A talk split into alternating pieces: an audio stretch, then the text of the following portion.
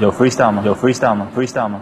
在这个差不多的城市，拿着差不多的工资，过着差不多的日子，开着差不多的车，上着差不多的班，在差不多的路上听着差不多调频，那些差不多的节目，说着差不多的人。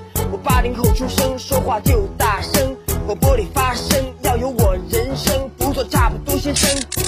嗯。FM 八八九，你的财富 Radio，午后加点料。欢迎回来，午后加点料，我是海鹏，来说件有点魔幻的事儿。近日，南京一家饮品店的零钱箱被盗窃，警方通过监控在 KTV 抓获了正在唱歌的小偷陈某。陈某说啊，自己很喜欢唱歌，但没有收入，只能去偷路边店。攒满一塑料袋硬币之后，他就拎去 KTV 开个包间然后唱到天亮。这是有多爱唱歌啊！然而偷零钱也是偷啊！警察叔叔也一样会找上你。既然你这么爱唱歌，又没收入，那你站到街边卖唱多好啊！又能唱歌，生计问题也解决了。